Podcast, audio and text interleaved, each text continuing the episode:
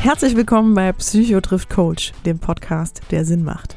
Wir sind Juli Brückmann und Kurt Neubersch. Wir sind Psychotherapeut und Coach. Und wir sind Geschwister, die jede Woche über die wichtigsten Themen aus der Praxis und dem Leben sprechen. Offen, authentisch und persönlich. In der einen Woche sprechen wir kurz und knackig über eine Fragestellung, in der wir auch eure Hörerfragen mit einbeziehen. In der anderen Woche gehen wir ein Thema intensiver an und holen dazu auch gern mal Gäste mit an den Tisch. Kollegen, Experten, Betroffene. Schön, dass ihr auch dabei seid. Jetzt aber ab ins heutige Thema. ja, genau. Ja, schön guten Abend oder welche Uhrzeit auch gerade bei euch herrscht. Gute schön, Nacht. dass ihr wieder dabei seid. Ja, Wir sind auf jeden Fall dabei. Conny, hello und ähm, ja. Hello again. Sag mal, ähm, mhm. hast du ein bisschen abgenommen, oder? Ich habe abgenommen? Vielleicht hast du ein bisschen Danke, mal. Ja, ja? Du siehst ja meinen Bauch gerade nicht, ne? Also ich habe in der Corona-Zeit schon gut zugenommen. Also muss ich dazu sagen. Also das noch, ja. Auf jeden Fall, weil die Fitnessstudios haben zu. Und das muss ich auch sagen, um damit direkt mal parteiisch zu werden. Ich verstehe nicht, warum die nicht aufmachen, beziehungsweise jetzt, wo die Zahlen runtergehen, äh, warum nicht die Fitnessstudios direkt mit aufmachen. Weil Sport, liebe Leute, brauchen die Menschen mhm. alle. Ne, wer Kinder hat, weiß das. Das stimmt, das stimmt. aber ich glaube, ich, ja, aber ich glaube, da ist es halt immer sehr schnell mit den Aerosolen. Ich meine, da wollen wir uns jetzt nicht festbeißen ja. mit dem Thema, aber ähm, ja, genau. ich persönlich hm? bin ja totaler Fan jetzt. Wir haben uns äh, dieses Jahr gegönnt. Äh, ich bin echt, also ich komme da gar nicht mehr von runter. Und zwar das ähm, Pelletenbike. Hast du von Peloton schon mal, mal gehört, Kurt? Du musst da bitte mal anfragen. Wir machen hier voll die Werbung gerade. Ne? Also äh, die müssen da mindestens hier mal hier einen Mercedes springen lassen oder Vielleicht noch so ein zweites, ne? mal, ja. Zweites Fahrrad. Genau. Ähm, ja, verlosen. Ja, aber auf jeden Fall, und ich freue mich total, ne, weil ich war ja hier, hm? ich habe ja natürlich nach der Schwangerschaft und Geburt und so und mit, ne, habe ich ja schon mal erzählt, habe ich so ein bisschen meinen Schwangerschaftsfunden kämpfen müssen, klar. Und dann noch Corona, ich weiß, bin ganz bei dir, Brüderchen. Ähm, und äh, jetzt, ja. ne, ganz ehrlich, Cody, ich habe heute zum ersten Mal ähm, wieder das Psychotriff-Coach-T-Shirt an, weil ich wieder reinpasse. Ha, hier, meinst du das hier? In weiß? Ja. Ich habe es ja, in, genau, ich ja in weiß, ne? So, sehr ja. gut hier, voll hier. Für alle bei ja, YouTube, ähm, genau, ja. Ich freue mich sehr. Genau. So. Schön. Aber ähm, was haben wir denn überhaupt für ein Thema hier, du? Hau mal heute raus. Krankheitsangst oder Hypochondrie. Wir haben genau. ähm, mehrere E-Mails dazu bekommen, muss man sagen. Wir haben mehrere mhm. Anfragen mhm. dazu bekommen von Hörern, Richtig von euch. Vielen, vielen Dank erstmal, dass ihr uns dazu geschrieben habt. Ähm, das ist eh ein Thema, was wir ja auf dem Schirm hatten, natürlich. Ähm, was natürlich eigentlich auch im Zuge der ganzen Corona-Pandemie schon hätte mal eher ein bisschen hier auf dem Tisch landen können. Aber ähm, genau, wir haben es äh, einfach aus bestimmten Gründen dann heute jetzt erst ähm, hingekriegt, mhm. Wie ihr merkt. Und aber ich will euch eine E-Mail mal nicht vorenthalten, ähm, einfach nur mal so, dass ihr auch wisst, was, was erreicht uns denn da. Und das ist die E-Mail vom ähm, Simon. Der Simon mhm. hat uns geschrieben, hey ihr beiden, danke für die vielen tollen gemeinsamen Stunden, die wir bereits verbracht haben. Ja, wir danken dir. Wir danken dir, dass du uns immer wieder ähm, ne, auch zuhörst. Weiter schreibt er, ich bin euch echt dankbar für die tollen Themen und neuen Sichtweisen. Eine Sache fehlte mir leider noch ein wenig, und zwar ist es das Thema Krankheitsangst. Vor allem jetzt in der Isolation und im Lockdown hatte ich enorme Probleme mit dem Thema umzugehen. Aufgrund der Angst habe ich auch eine Therapie begonnen, was ich aber gemerkt habe, dass es auch bei anderen Bekannten eine enorme Aufmerksamkeit aufgrund von Corona gibt ähm, also dann schreibt er jetzt so in Anführungszeichen, ne, dass man so Zitate, ist das Husten schon ein Vorzeichen von Corona? Äh, mein Bein schmerzt, habe ich eine Thrombose? Ähm, ja, vor allem fällt, mir, fällt es mir schwer, schreibt er, sich selbst zu beruhigen. Ähm, genau, Dr. Google, Zeitungsberichte, bekannte Geschichten aus dem Bekanntenkreis. Ähm, würde mich freuen, von euch zu hören. Genau, mhm. schreibt er weiter. Und ja, vielen Dank. Ja, erstmal richtig. Danke, Simon, dass du uns geschrieben hast. Und ähm, dieses Thema hat uns nicht nur durch den Simon erreicht, sondern wirklich schon auch noch durch andere Hörer. Ähm, mhm. Und viele haben uns natürlich auch aufgrund von Corona geschrieben und ähm, der aktuellen Situation, wie man damit halt umgehen kann und wie man da entspannt bleiben soll, wenn man dann unterwegs ist, wenn man zum Beispiel auch nicht die Möglichkeit hat, ähm, auf andere Verkehrsmittel als die Bahn auszuweichen oder halt immer irgendwie auch äh, Situationen ausgeliefert ähm, ist, in denen es natürlich auch eventuell zu einer Ansteckung kommen kann. Ähm, oder halt auch die Angst da ist, dass die Familie, dass da in der Familie jemand sich ansteckt. Ähm, also auch, ja, obwohl das ist ja dann, da sind wir ja in einem anderen Thema, Verlustangst. Aber genau, also natürlich auch dieses Gefühl halt oder Angst davor, selbst zu erkranken, ähm, ist auf jeden Fall, glaube ich, aktuell ein großes Thema. Und Cord, ich finde, wir könnten da vielleicht auch mal drauf eingehen, weil das ist ja wahrscheinlich auch bei vielen gerade die Sorge. Ähm, das eine ist ja die Corona-Erkrankung, das andere ist jetzt, wenn ich mich impfen lasse, ähm, ist der Impfstoff erstmal, ist der gut? Äh, ist der sicher? Oder jetzt zum Beispiel im Fall von AstraZeneca, was ja auch ne, viel durch die Medien ging, ähm, habe ich da eventuell eine Thrombose zu befürchten, also auch da die Angst wieder. Ähm, also ich glaube, dass da die Leute, die wirklich unter Krankheitsangst Angst leiden, ähm, bestimmt sehr an ihre Grenzen kommen oder sehr vor Herausforderungen gestellt werden und natürlich wahrscheinlich auch Personen, die vielleicht mit der, mit der Thematik noch nicht viel zu tun hatten, aber auch da äh, stark verunsichert sind. Ähm, mhm. Ist aber auf jeden Fall ein Thema, muss man ja einfach ganz klar so sagen, was eher der Psychotherapie zuzuschreiben ist. Ne? Und ähm, damit gebe ich direkt mal ab an dich, Brüderchen. Gerne, gerne, gerne. Ähm, ja, also äh, vielleicht versuche ich das ein bisschen erstmal so äh, zu gruppieren, damit auch die Hörer eine Struktur da bekommen, in dem, was du jetzt gesagt hast. Weil alles, was du gesagt hast, finde ich total angemessen, auch als du gerade noch ein bisschen zurückgerudert bist da äh, mit Verlustängsten oder so. Aber das finde ich gar nicht, gar nicht, also hast du super gemacht. Warum? Weil das gehört alles mit dazu. Also die Dinge fließen wirklich in den verschiedensten äh, Unterbereiche und Themenbereiche noch ein. Also von daher ist es gar nicht äh, so weit hergeholt. Also was du sagst, das haben viele, das Thema. Und äh, genau, also Hypochondrie würde ich ähm, im Moment noch kurz, bevor ich gleich zur Definition komme, ähm, ein Stück weit beiseite schieben, weil sie ist ja erstmal äh, als eine Erkrankung, also es gibt eine, also zumindest im Sinne der Krankenkassen und des Gesundheitssystems in Deutschland ähm, unter dem ICD-10 auch zu finden. Und äh, wie gesagt, gucken wir uns gleich an. Ähm, wir haben aber durch Corona alleine schon, und das ist etwas, was wir auch schon vor Corona kennen, sei es Vogelgrippe, sei es Attentäter. Ja, ich erinnere mich noch, die Hörer wahrscheinlich auch noch, dass man dann äh, gar nicht mehr wusste, wenn einer mit so einem Rucksack rumlief und den irgendwo hat stehen lassen, dass man dann Angst hatte, ne, also vor Angriffen, At äh, Attacken und was weiß ich nicht alles. Also ich spreche das Phänomen an äh, der Sensibilisierung. Wenn wir durch bestimmte Angst, Gefahr, es könnte was Schlimmes passieren, sensibilisiert sind für ein Thema, und das passiert ja mit Corona genauso, dann äh, fängt man an, die Dinge natürlich schneller, ähm, wie sagt man, zu bewerten, was man vorher vielleicht nicht gemacht hat. Und wir haben das große, große, große, also sagen wir, den großen Vorteil, dass wir ganz viele Medien haben, wo wir schnell äh, aktuelle Informationen bekommen können. Das ist erstmal eine Riesenstärke. Aber so wie es eine Riesenstärke ist, ist es aber auch gleichzeitig das größte Problem dann an der Stelle, also an, gerade an der Stelle, weil äh, die Medien verstehen sich nicht als ähm, ich kläre auf und versuche die Menschen zu informieren und dann auch dabei zu helfen, klarzukommen. Das ist leider nicht der Fokus. Der Fokus, so ist zumindest meine Wahrnehmung, der Fokus ist eher, wo, wie kann ich durch welche Schlagzeile die meisten äh, Zuschauer, Leser, Hörer, äh, sag mal, gewinnen. Und äh, da gibt's ja viele Zeitschriften, äh, ich will jetzt keinen nennen, ne, äh, aber es gibt ja viele große Zeitschriften, die ja mit Schlagzeilen werben. Und wenn wir uns einfach nur nochmal klar machen, dass äh, eine positive Schlagzeile natürlich weniger erstmal äh, Leute anzieht als eine, die Angst macht. Warum? Weil wir durch Angst jeder Mensch intuitiv denkt, oh, da ist ja was Schlimmes oder da müssen wir jetzt aufpassen. Da müssen wir jetzt genau schauen. Und schon sind wir alle sensibilisiert. Ich kann mich wirklich, ich kann als Psychotherapeut jetzt über meine langjährige Erfahrung sagen, dass ähm, immer dann, wenn, wenn, sagen wir mal, die nächste Angstwelle kommt für verschiedene Themen, äh, gibt es natürlich auch entsprechend die, die angstsensitiv sind und genau mit dem Thema dann auch in die Praxis kommen und sagen, ich esse nicht mehr die und die Nahrungsmittel, weil die Überträger sind für die und die Erkrankungen und so weiter, ne? sei es Vogelgrippe oder e egal was, ja. Und das ist tatsächlich ein, ein Riesenproblem dieser Sensibilisierung. Das ist jetzt, und das spreche ich direkt an, auch bei dem Impfen so, ne, wenn es um das Thema Impfen geht, ne, wobei ich jetzt da nicht äh, jetzt hier ganz klar in, äh, parteiisch werden will, sondern ich möchte das Phänomen erklären und zwar ist es so, dass wir, und das ist auch ein psychologisches Phänomen, das Thema der Wahrscheinlichkeiten. Und da steige ich ja dann schon quasi fast schon ein in auch die Therapie.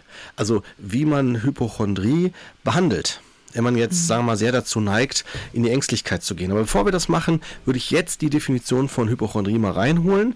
Ne, man muss sich klar machen, dass Hypochondrie. Erstmal, das fand ich ganz spannend. Ich habe das selber nochmal äh, nachgeschaut. Und zwar kommt das ja vom Wort her, ist aus dem Altgriechischen, habe ich gesehen. Und äh, das bedeutet, Moment, muss ich mal gucken, habe ich mir extra hier notiert. Fand ich total, total spannend. Ich weiß nicht, ob du das auch nachgeschlagen hast, wo der Begriff herkommt. Hast du das auch schon mal gemacht? Ähm, Schwesterherz? Nee, ehrlich gesagt. Ja, ich hatte gerade Suche. Warte, ja. habe ich nämlich nichts Falsches erzählt. Total spannend. Wortbedeutung. Das finde ich auch spannend. Und zwar, äh, die Wortbedeutung kommt aus dem Altgriechischen und äh, heißt sowas wie ähm, Hypochondria, die, das, äh, die Seitenweichen oder genauer gesagt, also es war unter dem Brustknorpel. Also so wurde es früher überliefert, dass man gesagt hat, dass die Beschwerden im Unterleib, im, im, im, in, in, den Eingeweiden sind, also in den Organen, dass man, dass da irgendwas Schlimmes passieren könnte. Und das ist halt unter dem Herzen gelegen. So hat man es damals zugeordnet. Man hat sowieso Dinge relativ äh, gerne zugeordnet und äh, so wurde es dann da einge wie sagt man, wie so eingebildete Erkrankung. Man bildet sich was ein, was nicht da ist. So unter dem Herzen gelegen, so hat man das gesagt. Das fand ich interessant, wie man sowas macht. Okay.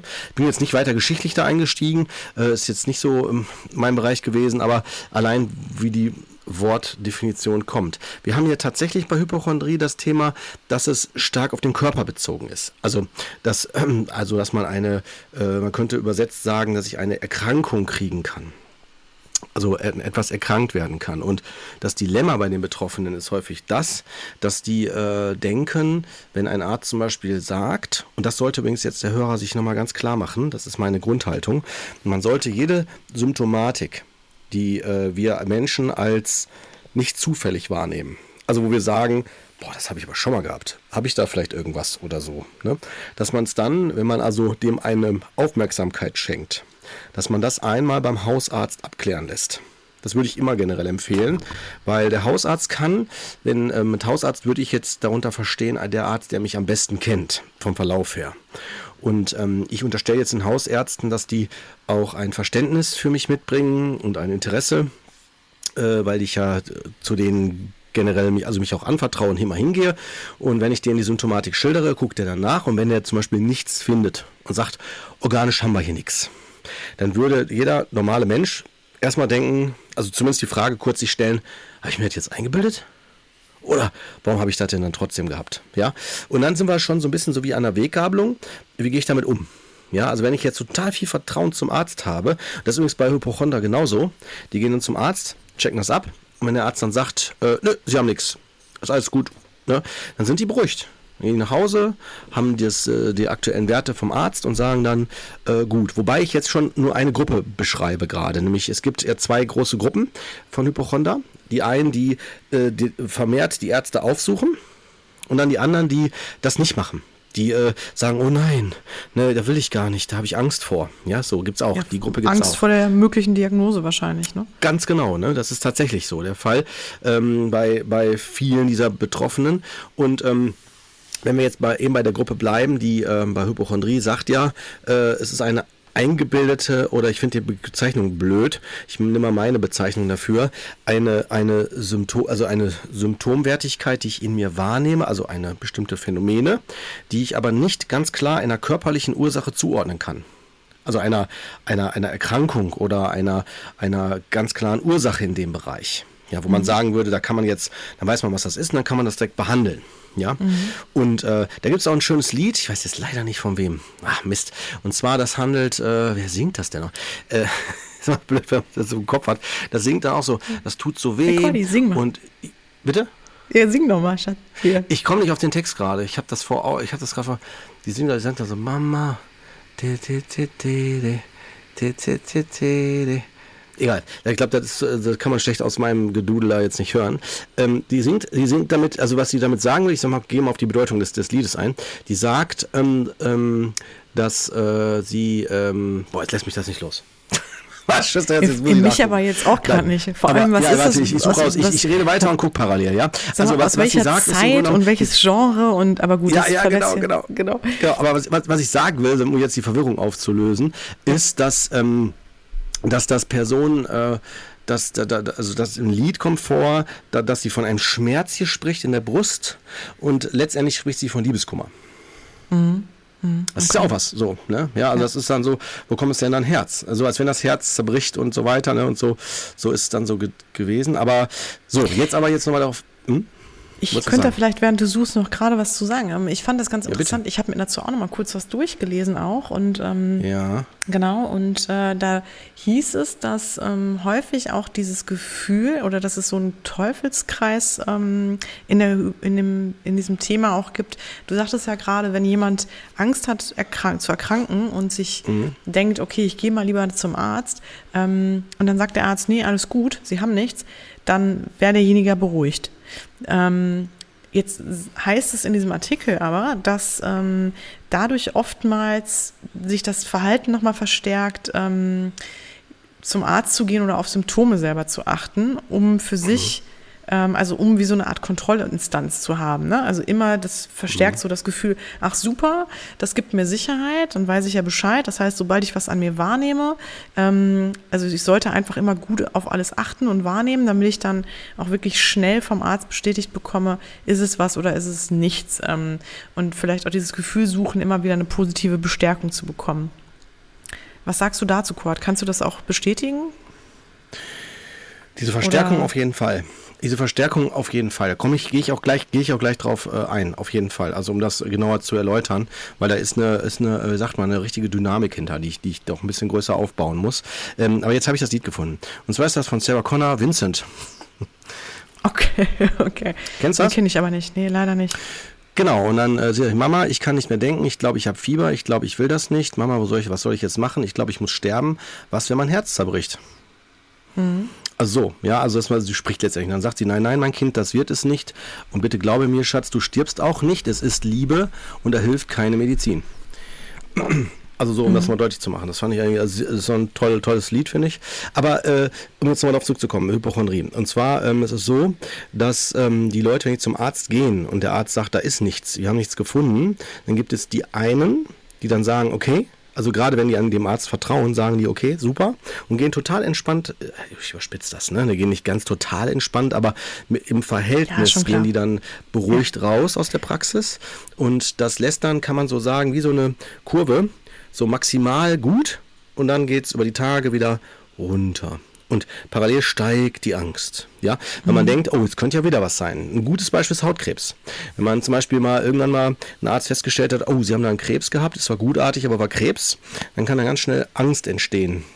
Mhm. Vor allen Dingen, wenn die vielleicht sagen, irgendwie, oh, Vorstufe könnte mal bösartig werden. Sie müssen ab jetzt, sagt vielleicht der Arzt jetzt immer so und so oft dann zum Arzt gehen, das checken lassen, abchecken lassen, dann geht man dann dahin. Und immer wenn man da war, ist man kurz vorher, oh, wie so eine Prüfungsangst, mega aufgeregt.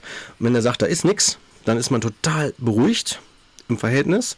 Und dann aber mit der Zeit steigt natürlich wieder die Angst, es könnte ja doch irgendwie wiederkommen. Ne? Und jetzt spreche ich aber die ganze Zeit nur von der Gruppe, die zum Arzt geht und die dem Arzt das Vertrauen gibt. Jetzt stell dir mhm. vor, jetzt nehmen wir mal die andere Gruppe, die, die zwar zum Arzt gehen, aber denken, ja, vielleicht hat der Arzt ja doch nicht richtig hingeguckt. Vielleicht hat er ja was übersehen. Und dann mhm. denken die sich, ich brauche eine Zweitmeinung. So, dann gehe ich zum nächsten Arzt. Und dann sagt der Arzt vielleicht dann so, ja, wir haben auch nichts festgestellt. Oder finde ich persönlich noch schlimmer. Der sagt dann äh, so, ja, das könnte das, ja, ich hab, wir haben was festgestellt, aber wir wissen nicht ganz genau, was es ist. Vielleicht sollten wir das und das noch weiter untersuchen und das noch untersuchen, weil man ja auch die Ärzte sensibilisiert. Zwar nicht in der Angst, aber in der Bereitschaft, genauer nachzugucken. Und worauf ich hinaus will, ist, und das ist vielleicht auch nochmal für den Hörer wichtig, dass Artefakte, ich erkläre gleich, was das war, ja, ich mache es jetzt. Artefakte bedeutet, ähm, ich, ne, ich habe Zufallsbefunde, also Auffälligkeiten am Körper, die aber äh, nichts mit Ursache-Wirkung zu tun haben. Also zum Beispiel, wenn ich denke, ich habe einen Gehirntumor, mache eine MRT-Aufnahme und der Arzt sagt, nee, Sie haben keinen Gehirntumor, aber Ihr Gehirn sieht irgendwie trotzdem komisch aus. Also wird der Arzt nie so sagen. Er wird dann sagen, hier haben Sie ein größeres, äh, äh, äh, sagen wir, eine größere, ähm, wie sagt man, äh, Liquor, Liquor-Bereich, ja, so, ich versuche immer das so, so zu formulieren. Ja, es, es, es gibt da, ja, es gibt da, es gibt da Bereiche, ähm, Begriffe für. Ja, ich will aber so, dass auch die Nichtmediziner mich verstehen. Ne?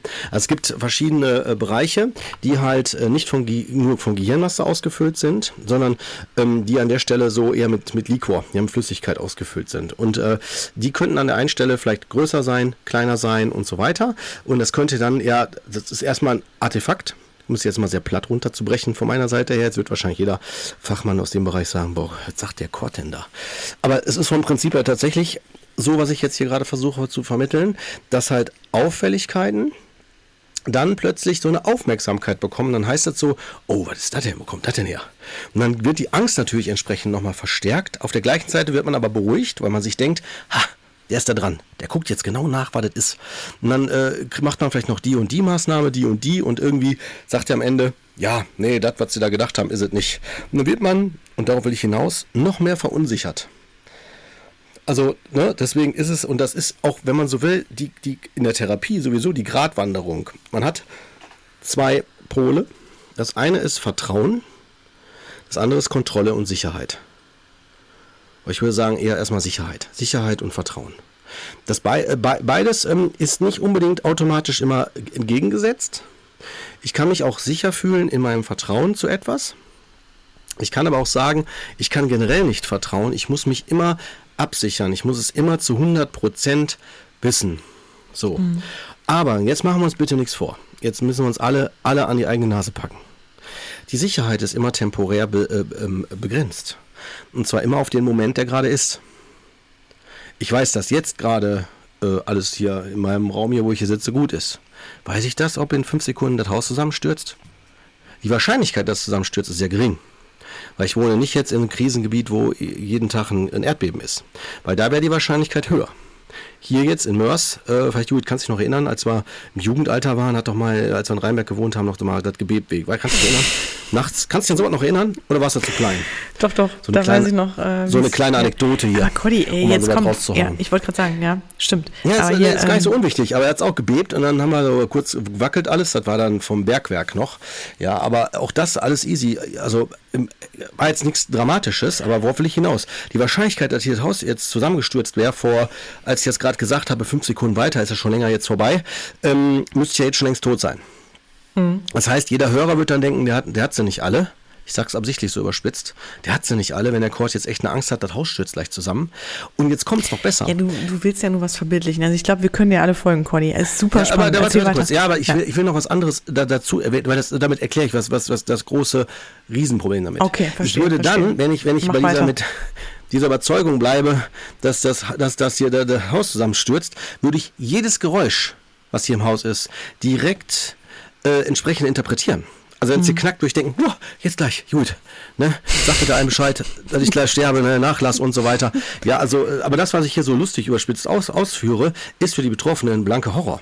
Und wenn wir das jetzt übertragen, jetzt in die Corona-Situation, Impfen und alles, was für Informationen reinkommen und so und so viel Tote und so weiter, ne? Das ist so, die, allein, ich meine, ich als Psychotherapeut sage da so zu, ja, wie die Informationsvermittlung in den Medien ist, total daneben, ist voll Kindergarten. Also mir zeigt, ich finde immer, die Gesellschaft zeigt anhand ihrem Verhalten, wie weit wir sind. Und wir sind echt im Kindergarten, wenn ich sehe, wie die Medien äh, eigentlich im Grunde genommen alles selber produzieren und die Angst noch schüren. Also Quatsch mit Soße. Ja?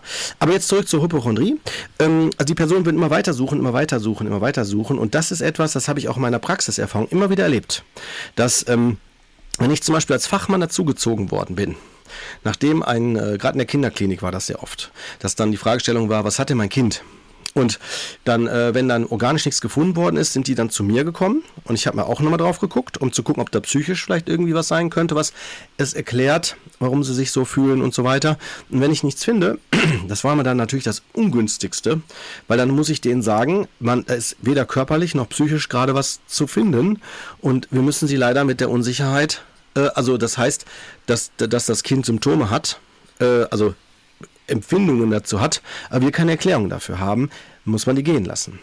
Das mhm. finde ich viel wichtiger, als dass man irgendeine blöde, pauschale Antwort gibt, die dann nachher überhaupt nicht passt. Mhm. Da möchte ich jetzt nämlich alle Betroffenen, auch Fachleute nochmal dran, an, an, also wirklich an die Fachleute appellieren, dass man sich gut überlegen sollte, was man sagt, weil das ist wegweisend. Das ist wirklich wegweisend. Und ich sage dann lieber, wenn ich etwas, wenn ich nicht davon überzeugt bin oder nicht ausreichend Informationen dazu habe, das habe ich öfter getan, wenn ich damit, wenn ich nicht über sicher war, ähm, weil ich muss das ja auch erklären können. dann habe ich dann gesagt, ich tut mir leid, ich kann Ihnen da leider nichts zu sagen. Ich kann Ihnen höchstens anbieten, kommen Sie nach einer Zeit nochmal wieder und wir gucken nochmal drauf, wenn sich das äh, weiter besteht oder verändert. Jetzt gehe ich mal weiter in dem Falle, äh, in, in der Begleitung von Hypochondrie. Weil, die, wie sieht eine Therapie denn da aus? Wenn die zu mir kommen, dann äh, muss ich erstmal natürlich die gesamte Situation erfassen. Also ich muss mal hören, wie ist das denn entstanden, wie sind die Gedanken dazu, die Angst entstanden, was haben die für Erfahrungen gemacht, haben die vielleicht realistische oder reale Bedrohungsszenarien schon gehabt, hatten die schon mal Krebs, ist schon mal jemand an Herzinfarkt verstorben und der Hypochonder hat Angst selber an Herzinfarkt zu versterben, aber ist kerngesund, körperlich am Herzen. Na, also so, ich muss die, die, die, die, die Zusammenhänge verstehen, wie diese, die, diese Hypochondrie entstanden ist, diese Symptomatik. Und dann, wenn ich das, das erfasst habe, das nennt man diese Anamnese, die Biografie, das, die Krankheitsentstehung, wenn man das gemacht hat, dann geht man in die äh, Therapieplanung. Das heißt, man erklärt dem Klienten, äh, ich sage mal Klient ja dazu, ähm, das, äh, was man jetzt macht inhaltlich. Und zwar das eine ist, man muss äh, erläutern, wie funktioniert die Angst, wie, wie funktioniert unser, unser Gehirn, unsere Kognition, unser Gedanken in Bezug auf Angst? Und ähm, wie kann ich die verändern? Und zwar kurzfristig, mittelfristig und langfristig. So, und dann komme ich mit folgenden Sachen. Man fängt an mit Wahrscheinlichkeiten. Dass man dann, wie ich gerade hier das Beispiel sehr ausgeführt habe mit dem, mit dem, mit dem, mit dem Zimmer hier, ne, dass die Wahrscheinlichkeit sehr gering ist, äh, dass das zusammenstürzt. Ne? Ich mache sogar jetzt, weil ich ja nicht immer von dem Zimmer ausgehe, sondern ich sage dann so, wenn sie daran glauben, dass die Aliens uns entführen können, kann ja sein, liegt vielleicht bei 0,001 oder bei für andere gibt es das gar nicht, ne? aber sehr weit außen in den Wahrscheinlichkeiten, da male ich mal so einen Kreis und ich sage dann, in der Mitte haben wir einen Punkt und der Punkt ist die einzige Konstante, die feststeht. Und dann fragen die mich meistens, was denn, was, was ist das denn? Und dann sage ich dann dazu, ja, das ist die, die, die, die Realität. Das ist das, was wirklich ist. Nämlich zum Beispiel, wenn eine Tür klopft, wir machen die auf und da steht mein Kollege dahinter, dann ist die Realität der Kollege, der hinter der Tür steht. Also der Punkt, das ist die Realität. Alles andere, wer da klopfen könnte, sei es Außerirdische, der Mörder von gestern aus dem Tatort oder wie auch immer, hängt dann davon ab, wie wahrscheinlich oder unwahrscheinlich ich das selber wahrnehme. Kannst du mir folgen, ne, Schwester? Ich kann dir folgen, ja. Und, und das hängt hier, das ist jetzt ganz wichtig. Jetzt, jetzt kommt die, die Wahrscheinlichkeiten, also wo die Möglichkeiten der verschiedenen Aspekte oder, oder die verschiedenen Möglichkeiten jetzt näher an der Realität im Kreis sind oder weiter weg von der Realität, hängt von den eigenen Erfahrungen und meiner Fantasie ab. Wenn ich also jemand bin, der im Kriegsgebiet groß geworden bin, für den sind Kriegsszenarien und Explosionen und Schießereien viel näher an der Realität als jemand, der davon gar nichts mitbekommen hat. Also der, also der das nur aus Büchern kennt. Mhm. Um das nochmal damit deutlich zu machen. Wisst ihr? Äh, also um auch die Hörer damit anzusprechen. So ist das ja auch mit Husten. Früher äh, hätte man beim Husten, äh, ne, also jetzt vor Corona, hätte man gesagt, ja gut, ne, hast du mal irgendwie verschluckt oder sonst was. Heute musst du, wenn du hustest oder niest, musst du direkt eine Erklärung abgeben, am besten fünf Belege haben, um zu erläutern, dass du jetzt nicht gerade Corona hast. Mhm sondern nur Heuschnupfen oder so. Ja, also das äh, zeigt diese Sensibilisierung und die Wahrscheinlichkeiten. Wenn, wenn das der, der Betreffende verstanden hat, kann der nämlich ab sofort seine eigenen Gedanken besser einordnen. Und damit ist das noch nicht gelöst, das Problem, aber er kann sie besser einordnen. Und mhm. äh, die, die Betroffenen sind dann schon aufgerufen, und das ist jetzt ganz wichtig nochmal, äh, inwieweit habe ich Vertrauen in diesem Setting? Habe ich das Vertrauen in den Therapeuten? Halte ich den für kompetent oder lasse ich es sein? Weil wenn ich dem nicht vertraue, kann er mir noch so viel erzählen, das kommt nicht an. Ich schaffe das mhm. nicht. Und ich muss das ja, was der erzählt, ja auch noch überführen in meine eigene. Wenn ich also in mein eigenes Sein, also wenn ich selber so selbstunsicher bin, dass ich sage, ja, Norbisch, die haben so recht, aber ich kann das alles nicht sehen. Bin mir da nicht sicher, ob ich das schaffe. Ja, so, dann bin ich total verunsichert und schaffe das nicht. Das mhm. gibt es auch. Ja, ja, klar, dann muss eben. ich erst an der Selbstsicherheit, weißt du, an der Selbstsicherheit ansetzen. Okay. Ne? Hm? Und äh, genau, und dann würde, würde man auch, je nachdem, was es geht, ne, zum Beispiel jetzt bei Hautkrebs als ein Beispiel, ist mal ein ganz gutes Beispiel für den Ablauf, weil die bekommen ja eh dann die, die, äh, die Empfehlung, regelmäßig zur Kontrolle zu kommen. Am Anfang sehr häufig und dann mit der Zeit immer weniger. Und das ist auch psychotherapeutisch ein sehr gutes Konzept, dass man sagt, okay, am Anfang muss man die Person ja in ihrer Unsicherheit stark abholen und sie soll durch die vermehrten Kontrollen das Gefühl bekommen, hier ist wirklich nichts. Ist alles gut. Oder mhm. es, es, es ist nichts, es passiert nichts. Oder die Wahrscheinlichkeit, dass was passiert, ist bei mir jetzt nicht höher als bei anderen. Ich sage den Betroffenen sogar häufig, wenn es, wenn, wenn je nach je nach Thema, ne, sage ich denen das tatsächlich auch. Schauen Sie mal, sie, ihm geht sogar im Verhältnis der, gegenüber der Bevölkerung sogar haben sie sogar noch Vorteile, weil bei ihnen ist es überprüft worden, bei den meisten mhm. draußen nicht. Mhm. ob die Hauskrebs, auch Hautkrebs haben oder nicht.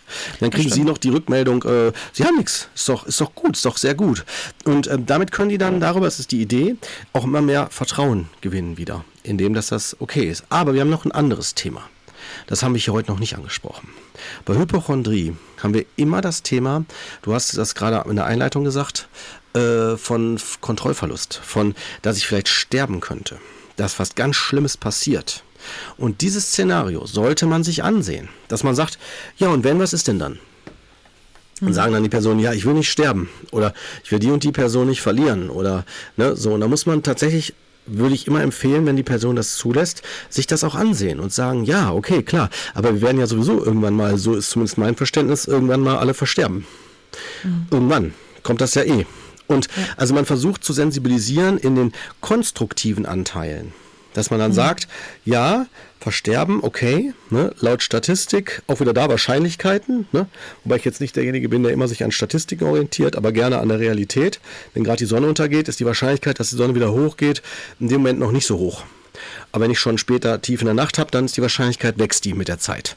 Und so kann man das dann auch denen, denen dann deutlich machen. Dann sagen, ja, wie alt sind sie denn? Okay, sie sind 70. Dann ist die Wahrscheinlichkeit schon höher, dass sie dann vielleicht wirklich versterben könnten. Und vielleicht macht es Sinn, da nochmal anders drauf zu schauen. Und das meine ich so, wie mhm. ich es euch jetzt hier auch sage. Also es geht darum, realistisch mit den Dingen umzugehen. Ne, es gibt Leute, die werden 100, es gibt Leute, äh, die sterben vielleicht dann tatsächlich mit Mitte 70 oder Anfang 70 oder so. Ich habe auch schon eine Klientin begleitet, die, ähm, also so, so schicks, also mehrere Klienten, die auch mit der Zeit dann verstorben sind. Weil ich ja mhm. schon seit den 90ern in der, in der, in der, in der, in der ähm, im Klinischen arbeite und ähm, ja, seit jetzt als Psychotherapeut so seit Anfang 2000. Und es ist so, dass es da schon Klienten auch gibt, die, wie gesagt, auch wirklich versterben. Also ich hatte zum Beispiel, ich kann mich an, an einen Fall erinnern von einem Mann, der, der äh, kam mit äh, Hautkrebs und ähm, übrigens ist der anonymisiert, der Fall. Ne? Also damit ja. äh, nur, dass das klar ist, ne? dass, dass, die Person nicht, nicht jetzt sofort dadurch rekodiert werden kann. Ne?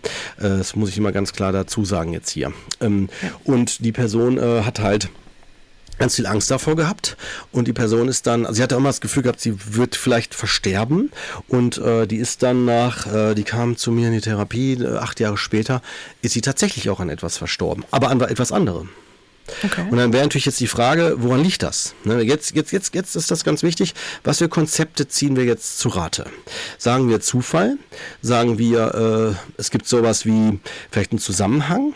Und jetzt äh, könnten die Hypochonder denken, oh Gott, dann bilde ich mir das ein, nachher sterbe ich ja doch wirklich noch. Ist natürlich ein gefundenes Fressen, um darin jetzt noch weiter aufzugehen. Ne? Ich bin immer ein totaler Freund davon, die Kirche im Dorf zu lassen.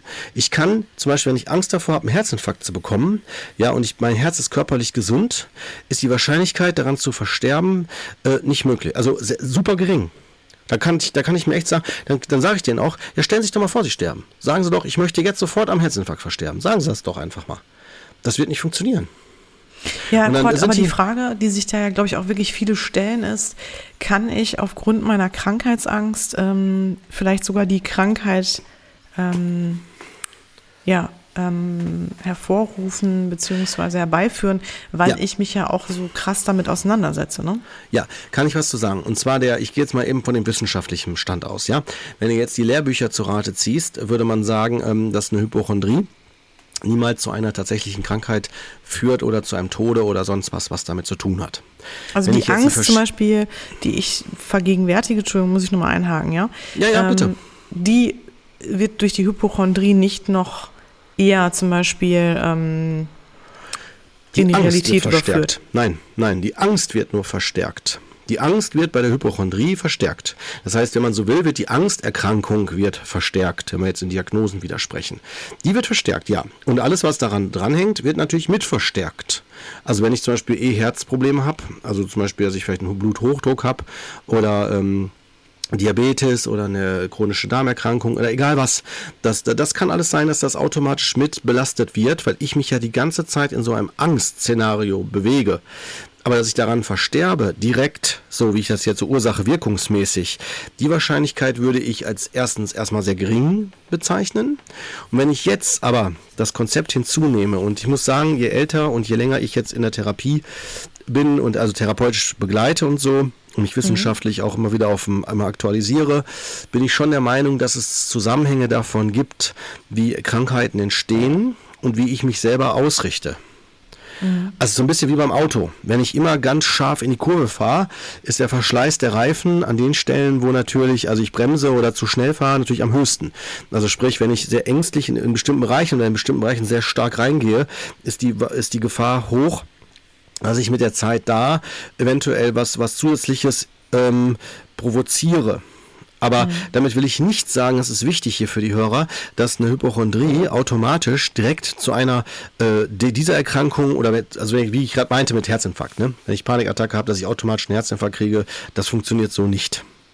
Aber wenn ich jetzt, äh, jetzt komme ich ein bisschen mit den Traumakonzepten, Ursache, Wirkung, wenn ich Dinge erlebt habe oder ich merke, in mir ist was gespalten oder sehr stark in dieser, ähm, sagt man, in so einer Abspaltung, in so einer äh, Verletzlichkeit, in einer Angst, dass irgendetwas äh, in mir passieren könnte, dann kann diese Abspaltung dazu führen, dass die Dinge sich natürlich verlagern, wie ich das mal erklärt habe, auch in den anderen Folgen, dass quasi aus einer Angststörung zum Beispiel später mal eine Depression wird und aus einer Depression irgendwann mal eine Schmerzstörung. Solche Dinge können natürlich dann passieren. Wie mhm. bei, dem, bei, dem, bei dem Klient, den ich gerade gesagt habe, dass er dann später an einer Erkrankung verstorb, verstorben ist. Ähm, okay, da gab es jetzt für mich als Therapeut keinen direkten Zusammenhang mit dieser Erkrankung. Aber ähm, ob es Zusammenhänge gibt, Soweit würde ich, würde ich, würde ich tatsächlich derzeit noch nicht gehen, aber ich glaube, dass es für alles einen Grund gibt und dass wir die Möglichkeit haben, natürlich Dinge mit zu beeinflussen. Also mhm. das ja. Aber damit will ich nicht mir widersprechen, was ich gerade hier ausführe die ganze Zeit, dass man nicht daraus eine Folgeerkrankung bekommt. Es geht mehr um das direkt und indirekt. Also, dass ich jetzt, wenn ich sage, ich kriege einen Herzinfarkt, ne, so ich will keinen Herzinfarkt kriegen, da, da gehe ich ja direkt auf das Thema Herzinfarkt ein.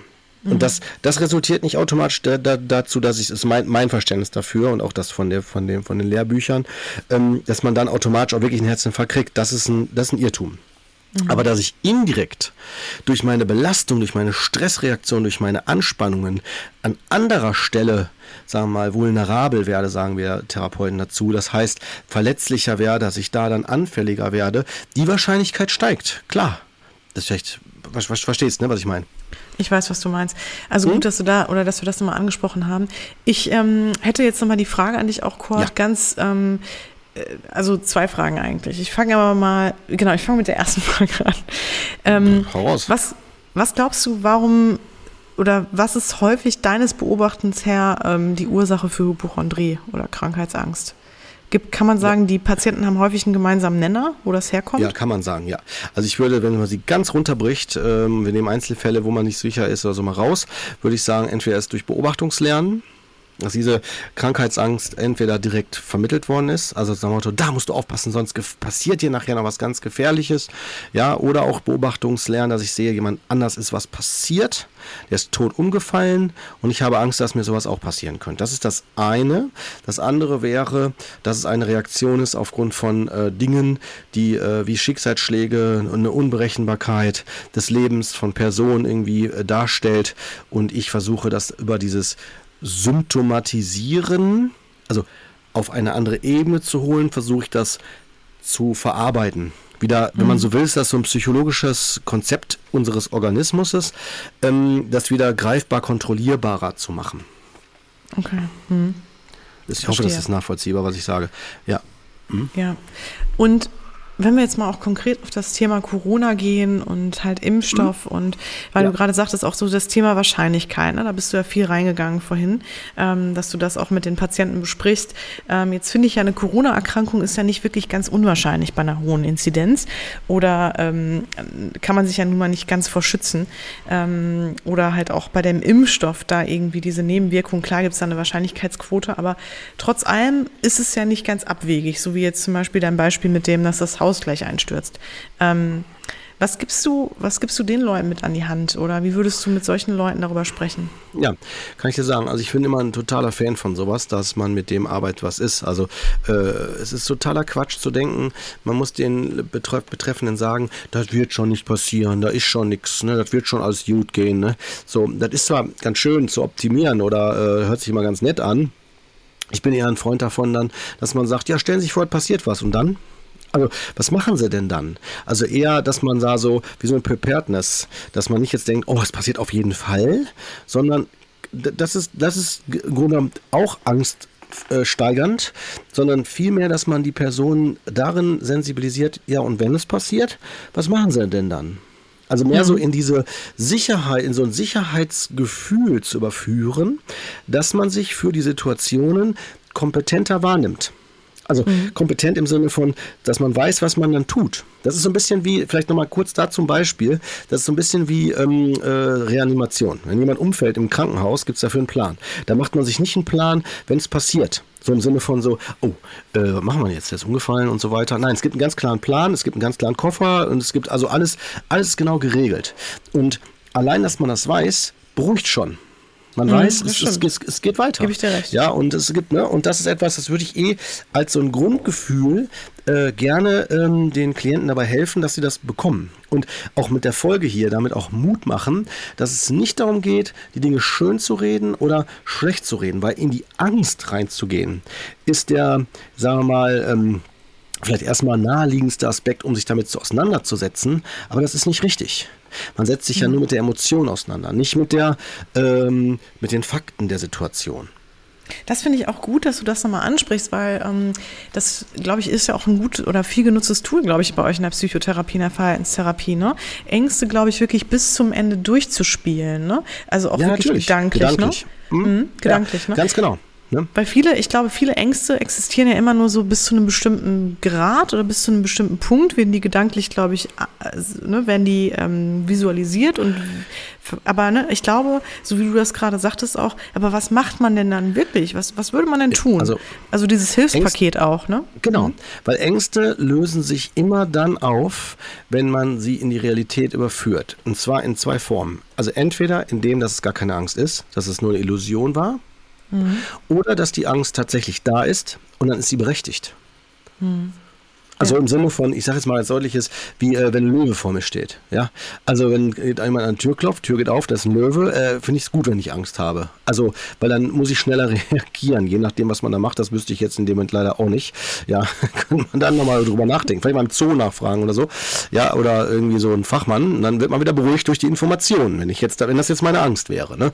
Aber wenn ich jetzt zum Beispiel äh, höre, es klopft an der Tür, ist der Löwe so lange in meinem Kopf, also die Angst und mit allen Details, bis ich sie in die Realität überführe. Wenn ich die Tür aufmache und dahinter steht ein Kollege oder Familie oder wer auch immer, dann löst sich die Angst sofort auf. Mhm. Ja. Ja, also genau, ich glaube, das ist auf jeden Fall ein wichtiger Punkt, ne, dass man da wirklich auch genau hinschaut oder mit den Klienten darüber spricht, ähm, was kann man denn auch tun, wenn es, wenn es eintritt. Ähm, genau. Was würdest und, du denn jetzt aber Mhm. Also das heißt, du würdest mit jetzt zum Beispiel, was würdest du Leuten entgegnen, die gerade sagen, Corona macht mir einfach mega Angst? Ja. Und wir haben auch Zuschriften bekommen von Leuten, die sagen, mir macht es auch sehr viel Angst, weil zum Beispiel mein Partner, der mit mir im Haushalt lebt oder jemand anderes, der mit mir im Haushalt lebt, ähm, nicht so vorsichtig mit dem ganzen Thema umgeht wie ich. Ja, kann, das hatten wir auch mal in einer Sonderfolge auch sogar benannt, das Thema. Ähm, was wir da gesagt haben, ist auch nach wie vor mein Stand dazu und auch meine Meinung. Ähm, es ist so, dass äh, man bis zu einem gewissen Grad versucht, natürlich Kommunikation zu führen und ein Verständnis füreinander zu bewirken, ne, dass man da sich irgendwie zuarbeitet äh, und nicht der eine sagt, ist mir doch egal und der andere dann so da voll panisch ist. Ne, da muss man gucken, inwieweit ist da eine Kompatibilität oder durch Aufklärung ein mehr ein Wir-Gefühl zu kreieren. Und wenn das nicht möglich ist, muss man sich tatsächlich ein Stück weit abgrenzen. Das gibt es, habe ich alles schon erlebt. Also dass dann zum Beispiel hier die, die gerade die Corona-Leugner, ja, muss ich wirklich so formulieren motivieren. Ja, wenn dann äh, zum Beispiel ähm, die dann sagen, ja, wir machen da mal ein privates Geburtstagsfest, ne? Und dann können alle kommen und wenn du nicht kommst, kriegst du sogar noch, äh, kriegst du sogar noch das Gefühl vermittelt, so nach dem Motto, ey, wieso kommst du denn nicht? Also, weil, äh, was soll das denn? Ne? So, und mhm. also, dass du dann dich schon, äh, wenn du da, wenn du da einfach so dich eher so verunsichert fühlst in der Gesamtsituation, dass du dann da dich nicht äh, gesehen fühlst. Und da wäre meine Empfehlung, gerade in sowas, wenn ich merke, die anderen haben eine andere Sicht darauf, dann äh, geht es nicht darum, meiner Meinung nach, die anderen zu überzeugen. Wenn ich merke, die rücken davon nicht ab, dann muss ich eher für mich sorgen und sagen, ja, macht, macht mal. Ja, dann ziehe ich mich dann da nur raus oder zurück. Mhm. Das Problem ja. fängt immer da an, wenn ich der Meinung bin, der andere muss die gleiche Sicht haben wie ich. Das ist ja das große Dilemma auch, gerade bei, äh, bei, bei Corona, weil da haben wir ja nochmal eine andere Verantwortung. Weil, weil dadurch, dass es uns alle betrifft, ja, äh, muss man sich dann natürlich, ähm, muss man eine Entscheidung treffen für alle. also die für mhm. alle gelten, weil wir alle ein, ein, also wir sind ein Teil der Gesellschaft und äh, wir können an, an, als Gesellschaft nur zusammen funktionieren. Also es geht gar nicht anders. Weil wenn, ja. wenn der eine sagt, ich, ich hole mir das äh, Essen, indem ich einbreche, dann haben, wir, dann haben wir ein Problem, wenn das jeder sieht. Mhm. ne? Weißt du, ich meine, also wir müssen als Gesellschaft irgendwo eine, eine Struktur haben. Also müssen mhm. uns irgendwie äh, organisieren. Und äh, da geht es schon darum, das auch abzuwägen und zu gucken. Mhm. Ja, ich hoffe, dann konnte ich die Frage beantworten. Oder meinst du das zu? Ja, ne? Oder? Ja, ich denke schon. Also ich glaube, ähm, wahrscheinlich im Einzelfall muss man echt schauen, genau, wie man dann für sich ja. am besten damit umgeht, ne, was einem am besten hilft. Ähm, wenn man jetzt wirklich auch, glaube ich, schon richtig hypochondrische Züge an sich bemerkt und ähm, merkt, man leidet da extrem drunter unter der aktuellen Situation, dann ähm, würde ich wahrscheinlich auch wirklich empfehlen, dann da eher sich auch Hilfe zu suchen. Ne? Ähm, wenn man jetzt aber einfach verunsichert ist und auch in Sorge ist, was, was ich auch total verstehen kann natürlich, ähm, ja, dass man vielleicht auch versucht, sich aufgrund von mehr Fakten, ähm, ja, so ein bisschen das, was du ja auch sagtest, also viele Fakten einholen, ne, guten Wissensstand, also alles so durchspielen auch, ähm, um da halt für sich nicht im Dunkeln zu tappen und einfach nur aufgrund von ähm, Vermutungen ähm, da so richtig. in der Angst zu leben. Ne? Richtig, mhm. richtig. Das geht ja. tatsächlich nur so. Es ist äh, anders schwierig. Ja. und sich, wie du sagst, abgrenzen oder bezieh beziehungsweise Bedürfnisse mitteilen und da auch auf die gesellschaftliche Verantwortung einfach verweisen. Ne? Mhm. Ja. Auf jeden Fall. Gebe das ich dir, ist nicht anders äh, möglich. Ja. Aber nur in den Fällen, wo es wirklich alle betrifft. Weil wenn's die, wenn die ja, anderen klar. das nicht betrifft, dann, dann finde ich, ist es übergriffig, wenn man andere mit reinzieht in die Verantwortung, wenn es die wirklich nicht betrifft. Und gerade bei Gesundheit, wie jetzt bei dem Fall wie hier, ähm, müssen wir tatsächlich eine gemeinschaftliche Lösung finden, wenn es, wenn es alle betrifft. Und das ist ja der Fall. Zumindest wird so mhm. angenommen. Hast du denn viele Patienten mit dem Thema bei dir? Corona? Äh, nee, jetzt vor allem nee. auch Hypochondrie. Äh, Krankheitsangst. Ja. Hypochondrie äh, habe ich auch, ja. Allerdings äh, ist das so, ich habe mich ja, seitdem ich mich auf Trauma spezialisiert habe, ähm, ist das Thema mehr in den Hintergrund gerückt, weil man, weil man, äh, das ist tatsächlich weniger geworden, ja, muss man so sagen, ja. Anfangs hatte ich mehr davon, mehr Fälle. Mhm. Und hast du denn das Gefühl gehabt, du konntest denen auch immer gut helfen oder schnell helfen? Ähm, das ist, wie ich gerade schon eingeteilt habe, das kann ich dir sofort sagen, Judith. Es gibt, äh, das kommt darauf an, wo die Leute sich positionieren. Also die, die sagen, ich möchte lernen, ich möchte Vertrauen gewinnen, die kriegen das hin und das läuft. Die, die in diesem Zweifel, dieser Unsicherheit sind und auch bleiben und sich nicht das zutrauen, zumuten und das aber auch nicht erkennen, dass das das die, das ursächliche Problem ist, dass sie nicht vertrauen können oder dass sie sich das nicht erlauben und was auch immer, äh, die werden es tatsächlich, äh, also zumindest ist es mein Verständnis, äh, die haben es bei mir zumindest nicht geschafft. Es kann ja auch sein, dass ich da nicht der richtige Therapeut für die bin. Das ja, kann ja auch sein. Also ich muss auch mich in die Kirche in meinem Dorf lassen. Ne? Also es kann ja auch sein, dass ich vielleicht nicht das richtige Händchen für die Personengruppe habe dann in dem Fall. Aber ähm, mein, mein Verständnis ist eher, dass die Personen dadurch, dass sie nicht vertrauen können, spätestens dann, wenn die das Gefühl haben, der kann mir nicht weiterhelfen, der erzählt eh immer nur dasselbe und entweder muss ich verändern, muss ich mich jetzt verändern oder, also ist dann so, so ein subjektives Gefühl wahrscheinlich von den Betroffenen oder äh, ich rede wahrscheinlich noch morgen von dem gleichen Thema und wir kommen nicht weiter. Na, und dann ist tatsächlich das so wie so eine Pattsituation dann, ne? Mhm. Also nach dem Motto, ich will ganz gerne nach Berlin fahren, ich bin Schaffner und sage dann am Bahnsteig, dann müssen Sie hier äh, Gleis 2. Wenn er sagt, nee, ich nehme Gleis 1, dann sage ich, nee, er fährt aber nach München. Dann äh, kann ich einsteigen. Kann mhm. Aber dann kann ich, kann ich, äh, ne, muss man sich dann nicht wundern, wenn es dann heißt so, aber ich habe, äh, wieso geht's denn immer nach München? Ich will nach Berlin. Ja. Naja. Gut, dass du das nochmal gesagt hast. Ähm, also auch da immer das Thema auch ein bisschen, ja, Offenheit, Eigenverantwortung auch wieder ne, an der Stelle. Und ja, nicht, dass man das muss, also dass man es haben muss ne, am Anfang. Es, es, es, ist auch vollkommen in Ordnung, dass die Betroffenen sagen, ich habe das nie gelernt. Ich weiß nicht, wie das geht. Ich, das ist vielleicht das, was ich lernen, lernen muss. Ja, das ist vollkommen in Ordnung. Alles gut. Ja, also das ist, finde ich, ist ja auch, ist ja auch äh, mit einem Teil sogar des Therapieprozesses. Aber das gilt es tatsächlich zu erkennen. Das stimmt schon, ja. Mhm. Mhm. Ja, Cordy, hast du noch was hinzuzufügen dem Thema? Ähm, nee, nicht unbedingt. Ich überlege gerade, ich gehe gerade gedanklich da nochmal durch. Ähm, Im Grunde genommen nicht. Es ist ein sehr großes Thema. Wir haben es jetzt äh, versucht, so im Großen und Ganzen so ein bisschen so einzugrenzen. Ne, wenn die Hörer das Gefühl haben, Mensch, ich war mit meinem Thema oder dem und dem Bereich noch nicht so, habe ich da noch nicht so drin gesehen, können die sich natürlich gerne äh, melden oder nochmal mit Fragen oder so. Dann gucken wir, inwieweit wir daraus dann halt nochmal was extra oder was Spezielles dann äh, vermitteln, kurz und knackig oder so. Aber im Großen und Ganzen würde ich sagen, haben wir den Begriff gut eingegrenzt. Mhm. Ja, nee, hätte ich sonst nichts mehr zu äh, nee, beizuführen. Ja. Kennst du den Begriff Cyberchondrie? Cyberchondrie? Nee, habe ich noch nie gehört. Interessant, ne? Ähm, ja. Ich bin hier gerade auch mh, ja, beim Ärzteblatt und da wird Cyberchondrie jetzt quasi als auch eine Abwandlung der Hypochondrie äh, beschrieben. Das halt, äh, weil es bezieht sich auf den Zustand beziehungsweise auf die Gefahr, dass Krankheitsängste durch Informationen aus dem Internet ausgelöst oder verstärkt werden. Ah, okay, gut. Mhm. Ich kannte es nicht, dass das, äh, dass das so als Begriff genannt wird. Das ist das, was ich eingangs erklärt hatte, dass halt ähm, durch die so habe ich das jetzt verstanden, nach dem, was du gesagt hast, dass die äh, Informationen, die gegeben werden aus dem Internet, für mich dann so die Wahrheit, die Realität, die Orientierung darstellt.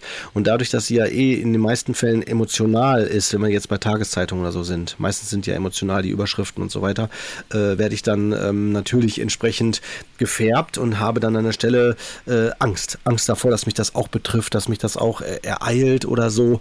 Ne, das ist zum Beispiel so, wenn, dann, wenn es dann heißt, einer ist aus dem, aus dem Knast ausgebrochen Jahren oder äh, Kindstod oder so, dann heißt dann so, boah, immer so viel sterben so viele Kinder. Ist ja auch leider so, ganz, ganz klar, will ich nicht verharmlosen, auf gar keinen Fall.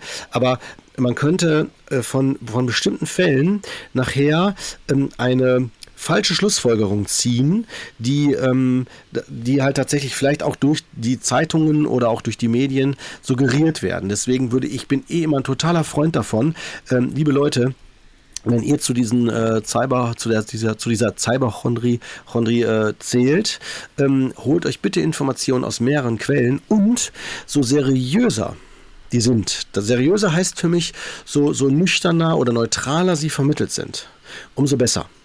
Weil die Emotionalität ist meistens das, was, was es so schwierig macht. Mhm. Ja. ja. Ja, mega. Ja, gut, dass du es nochmal sagst. Ne?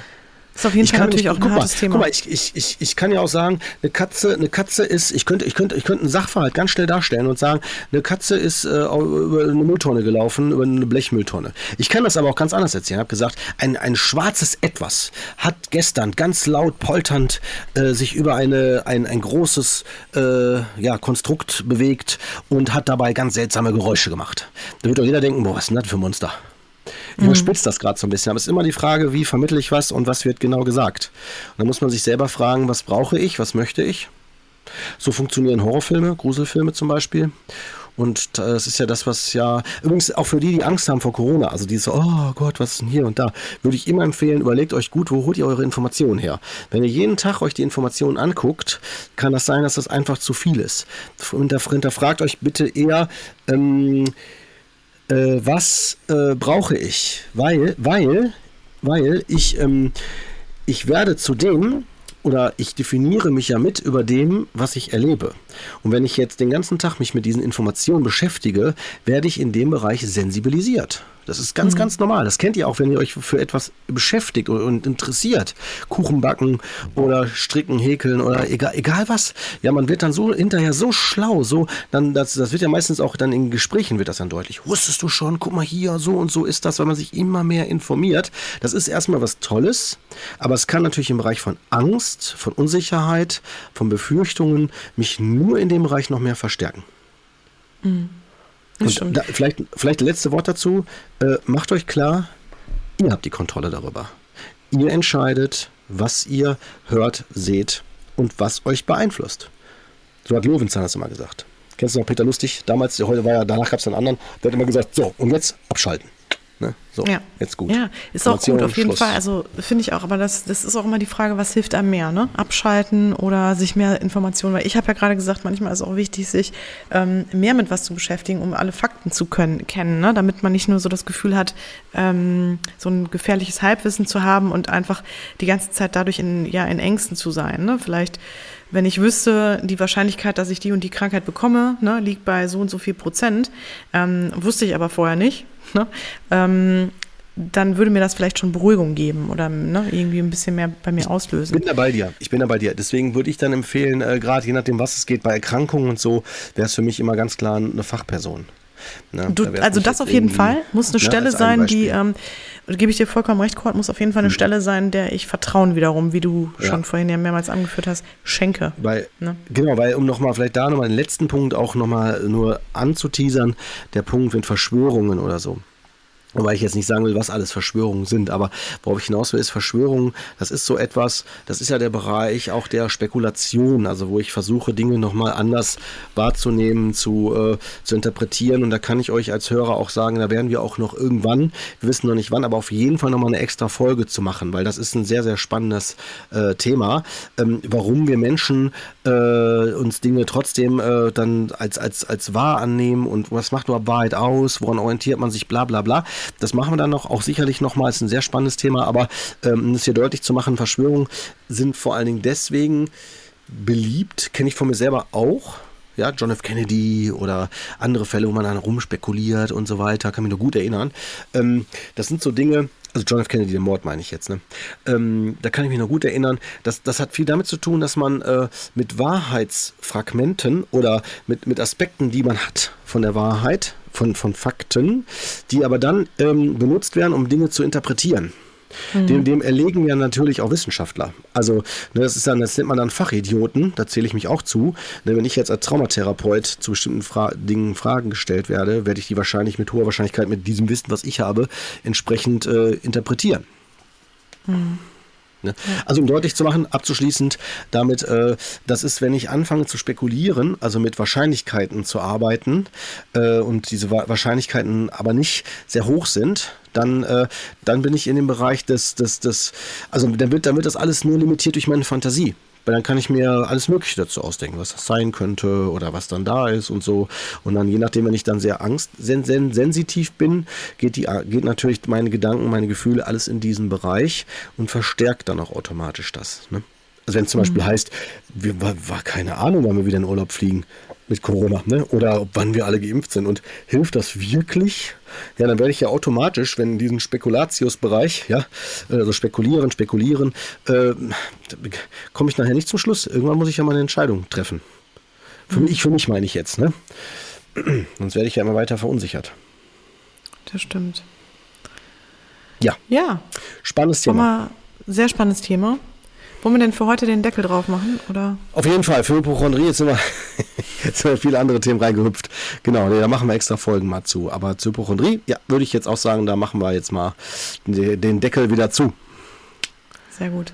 Richtig. Wenn ihr noch Fragen habt, lasst es uns gerne ja. wissen oder Anregungen zu dem Thema, dann schreibt uns einfach. Ne? Und ähm, ihr erreicht uns ja, ja auf Panik. allen Kanälen. Genau, so keine Panik auf der Titanic. Nee, keine Panik auf der Titanic. Ihr Lieben, passt in diesem Sinne gut auf euch auf, macht euch nicht zu viele Gedanken und ähm, wir freuen uns, wenn ihr das nächste Mal auch wieder dabei seid. Ansonsten jetzt, äh, ja, kommt weiterhin gut Schönen Tag in noch. den Tag, in die Woche, wo auch immer rein. genau, bis zum nächsten Mal. Ciao, Bruderherz. Tschüss. ja, ciao.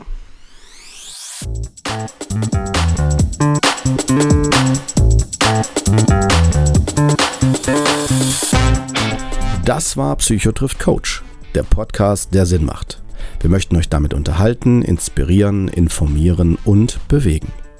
Solltet ihr etwas auf dem Herzen haben, ein Thema oder Fachgebiet beisteuern oder einfach euer konstruktives Feedback zum Podcast loswerden wollen, immer her damit.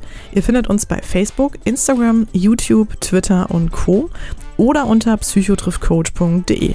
Dort bekommt ihr auch immer alle aktuellen bzw. weiterführenden Informationen zu unseren Folgen und Gästen. Wir danken euch von ganzem Herzen für euer Ohr und freuen uns, wenn ihr unseren Podcast bei iTunes mit ein paar lieben Sternen bewertet, über die sozialen Netzwerke teilt oder einfach mit Freunden und Bekannten darüber sprecht. In diesem Sinne, bis zum nächsten Mal, ihr Lieben. Wir freuen uns drauf. Yeah.